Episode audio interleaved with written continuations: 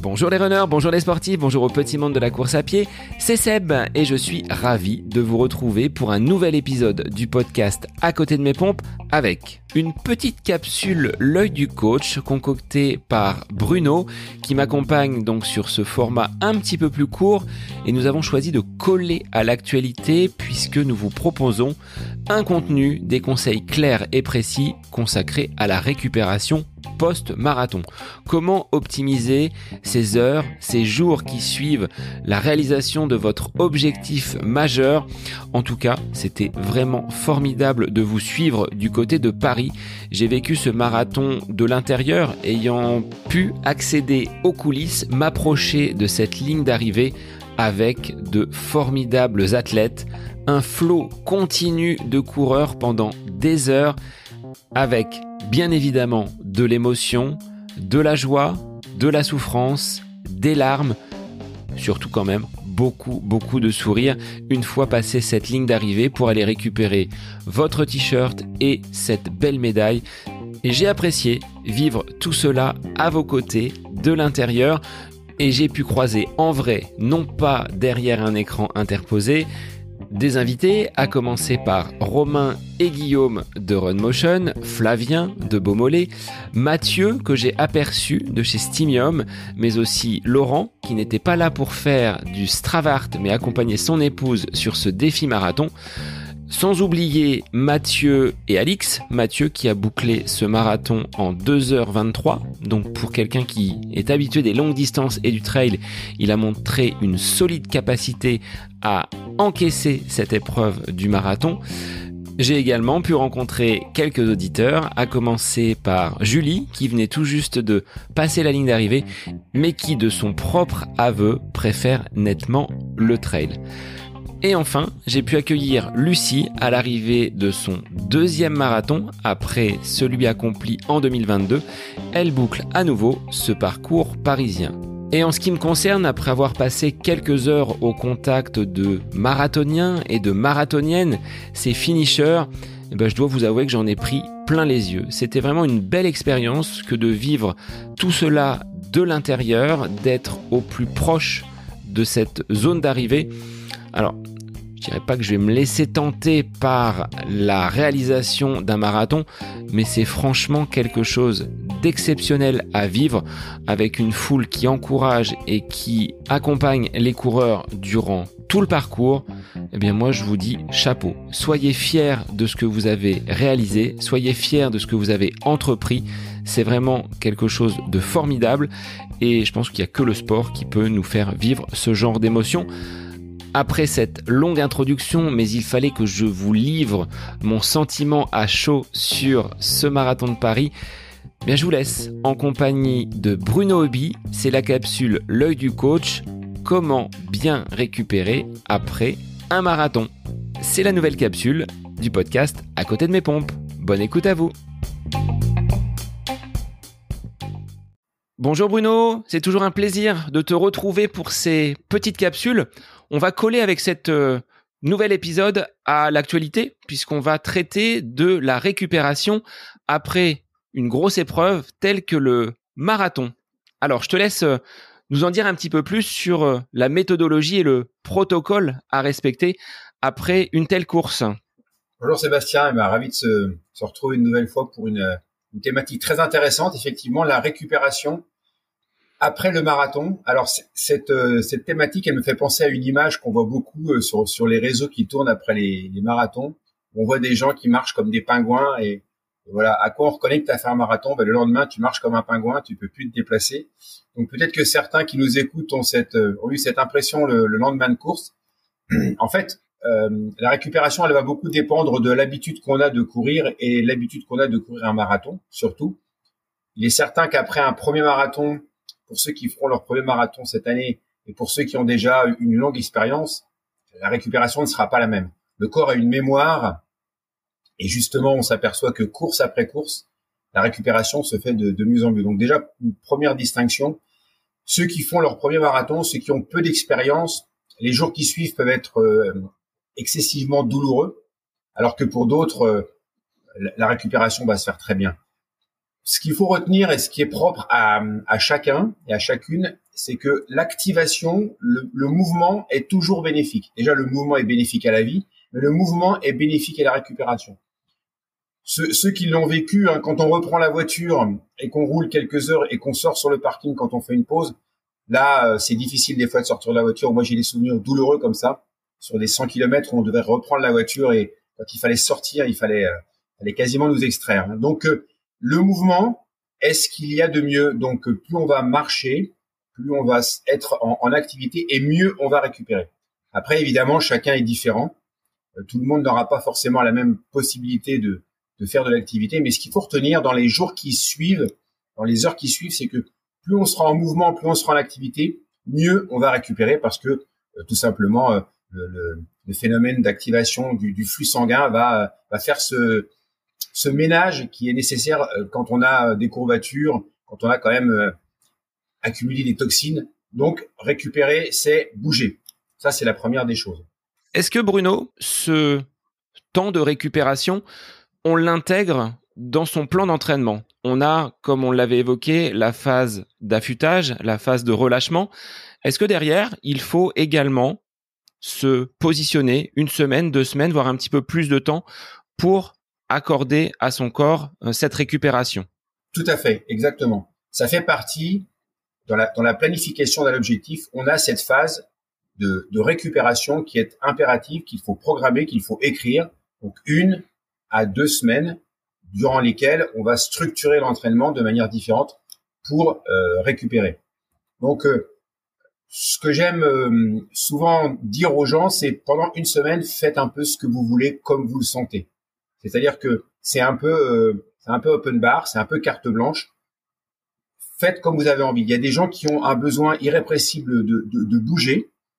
Euh, ces, ces gens-là, il ne faut pas les obliger à être inactifs.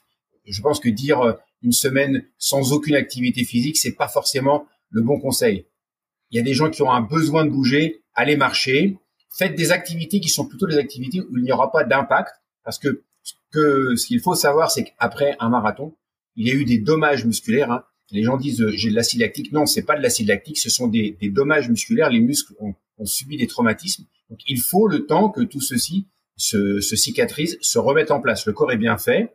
Il a en place des, des systèmes qui vont restructurer les fibres musculaires. Il faut juste lui laisser le temps. Donc c'est mieux de faire de la natation. C'est mieux de faire du vélo. Le vélo c'est très bien. C'est mieux de faire euh, du, du, ski roue si on, si on habite dans, dans les montagnes et qu'on a l'habitude de faire du ski de fond, des activités qui sont plutôt des activités de glisse, des activités qui ne sont pas impactantes musculairement et qui vont permettre de mieux récupérer. Et là, le, le seul repère qui est fiable, ce sont une fois de plus les sensations. Si vous avez mal en pratiquant, ne pratiquez pas.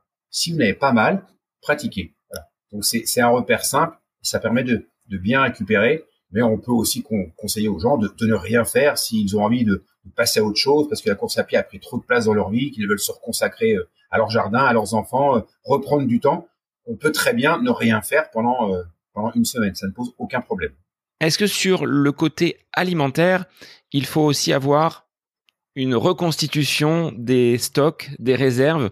Est-ce que l'hydratation va avoir également une, une grande importance? Oui, c'est très très important. Euh, l'alimentation, elle est, c'est un point clé de la récupération. Donc bien, bien évidemment, s'hydrater. Euh, dans les dans les heures qui suivent, dans les dans les dans les minutes qui vont suivre l'effort, la priorité doit être donnée à l'hydratation. Euh, il y a des, des, des, boissons euh, pétillantes dont on ne citera pas les marques et qui permettent aussi de, de bien récupérer parce qu'elles contiennent du, du, sodium, du magnésium, surtout du sodium puisqu'on en aura perdu beaucoup pendant l'effort. Donc ça, dans les dans les minutes et dans les heures qui suivent, oui, il y a, il y a ce qu'on appelle la la fenêtre métabolique dans les dans les minutes, dans les heures qui suivent, le corps a une une appétence. Justement, euh, le corps humain est bien fait, hein, donc euh, il a beaucoup donné, il est en capacité de beaucoup recevoir. Donc ne pas hésiter à boire, beaucoup boire.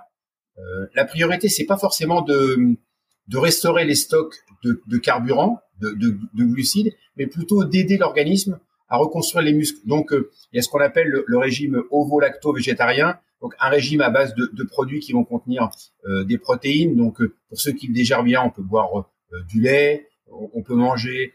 alors évidemment, hein, ce qui va être la priorité, ce sera plutôt des protéines. Les protéines, c'est de la viande. On n'a peut-être pas forcément envie de manger un steak après avoir couru. Donc, il y, a, plein d'autres produits qui peuvent aider en fait l'organisme à, mieux récupérer. Donc, une fois qu'on a laissé passer ces quelques jours, comment on va reprendre une activité physique si on a été totalement à l'arrêt, comme tu le disais tout à l'heure, c'est open bar, on fait ce que l'on veut sur les, les premiers jours qui suivent cette compétition. Alors oui, on peut considérer qu'une semaine, c'est un peu, euh, on fait ce qu'on veut. Voilà, c'est à la fois bienfaisant sur le plan physique, c'est aussi bienfaisant sur le plan psychologique. Il y a des gens qui ont besoin de, passer à autre chose un, un, certain temps, donc il faut pas hésiter, il faut pas culpabiliser. Et puis dans un deuxième temps, la reprise va se faire de manière très progressive. Une fois de plus, on est tous différents, donc il n'y a pas de, il n'y a pas de cas type. Chacun est différent. Ce qui est important et le conseil qu'il faut qu'il faut vraiment donner, c'est de, de s'écouter. C'est-à-dire que si l'envie n'est pas là, on peut attendre encore quelques jours. Si les dommages musculaires ont été importants et que les courbatures, que les douleurs sont encore là, ne forçons pas sur les douleurs. On se laisse le temps. On peut reprendre par une demi-heure, 30 minutes, 40 minutes, et de manière très progressive pendant une deuxième semaine, de vraiment laisser le temps à l'organisme de bien récupérer. Il faut savoir que ce n'est pas du temps perdu. Au contraire, souvent, quand on a réussi sa course, on est un peu euphorique. On va reprendre très vite. On n'a pas envie de couper parce qu'on a réussi sa course. Et on a besoin de cette phase un peu de, rebond, cette phase de creux qui va permettre de mieux repartir. Donc, euh, ne pas hésiter, même si on est en forme, même si on se sent bien, à faire cette coupure qui est nécessaire, indispensable à l'organisme, à la fois sur le plan physique, mais aussi sur le plan psychologique, pour mieux rebondir. Moi, je l'ai constaté, j'ai pris des notes, j'ai fait des essais, je me suis rendu compte sur, sur moi et sur d'autres athlètes, je me suis rendu compte que quand cette phase qui suivait l'objectif, euh, cette phase de récupération n'était pas respectée, à un moment ou à un autre, on va payer ce moment d'euphorie. On n'a pas écouté son corps, on va avoir une phase qui sera qui sera difficile. Le rebond se fera mieux si on a pris le temps après l'objectif de bien se reposer. On conseille finalement à nos auditeurs d'être vraiment à l'écoute de leurs sensations il n'y a pas de plan type. Mais ça, de toute façon, tu ne le conseilles pas. Tu n'es pas dans euh, finalement une, globalisation des, méthodes. Ça va vraiment être propre à chacun en fonction de la difficulté et de l'expérience, hein, tu le disais tout à l'heure, par rapport à cette euh, distance du marathon. Voilà, c'est exactement ça. On peut donner des grandes règles, voilà, euh, mais écouter son corps, s'écouter en fonction de son contexte propre, c'est vraiment le plus important. Il y a, autant de contextes que de coureurs L'aspect euh, professionnel aussi euh, est, important. Certains ont des métiers qui sont très difficiles. Il vaut mieux qu'ils se, se reposent. D'autres ont des métiers qui sont plus euh, moins sollicitants sur le plan sur le plan physique. Eux pourront peut-être reprendre une activité plus facilement. Mais le maître mot, une fois de plus, c'est de, de s'écouter, d'écouter son corps et de ne pas appliquer des règles qui sont des règles qui, qui sont générales et qui, et qui ne valent pas pour les individus. Pour finir, Bruno, est-ce que l'on récupère mieux lorsque l'objectif est atteint? Oui, incontestablement. J'en parlais tout à l'heure. quand l'objectif est atteint, voilà, on a, on a toutes ces, toutes ces endorphines qui nous, qui nous envahissent. Cette notion qu'on, enfin, cette impression qu'on est, euh, qu'on est fort, qu'on a, qu'on a réussi son objectif, et on a tendance justement à vouloir surfer sur la vague et à repartir très vite. Et à l'inverse, quand, euh, quand l'objectif n'a pas été réussi, c'est un peu la double peine. Souvent, voilà, sur marathon, moi je le, je le constate hein, dans les dix derniers kilomètres, c'est un peu on achève bien les chevaux, on, a vraiment beaucoup de gens qui souffrent, qui marchent, qui ont des crampes, qui sont en difficulté sur leur fin de course. Donc forcément, quand on a souffert davantage physiologiquement, physiquement, et qu'en plus on n'a pas atteint son objectif, c'est un peu la double peine et donc c'est beaucoup plus difficile de, récupérer. Mais il y a à la fois une part de psychologique et aussi une part de physique. Il faut pas oublier qu'une course qui est bien menée, une, course qui a été bien structurée, bien organisée avec une fin de course réussie, elle impacte moins aussi sur le plan euh, physiologique. Donc vraiment, euh, la course réussie, c'est euh, des bénéfices physiques et des bénéfices psychologiques. Et à l'inverse, c'est difficile sur les, deux plans. Donc euh, oui, la récupération n'est pas la même. Merci Bruno pour ces précieux conseils destinés aux marathoniens, aux personnes qui, le week-end dernier, ont couru peut-être leur premier marathon. Ben, on les encourage à suivre donc ces petites recommandations de toi, Bruno, coach euh, et expert justement sur ces, sur ces longues distances. Ben, c'est un plaisir de partager ça et on souhaite euh, un bon marathon à tous ceux qui feront les marathons dans les, dans les semaines qui viennent. À bientôt.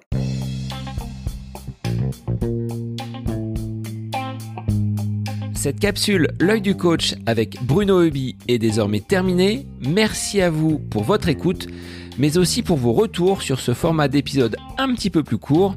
N'hésitez pas à nous transmettre vos questions, vos interrogations via les différents réseaux, Facebook et Instagram. N'hésitez pas à nous soumettre vos idées d'épisodes pour de prochaines capsules. Belle semaine à vous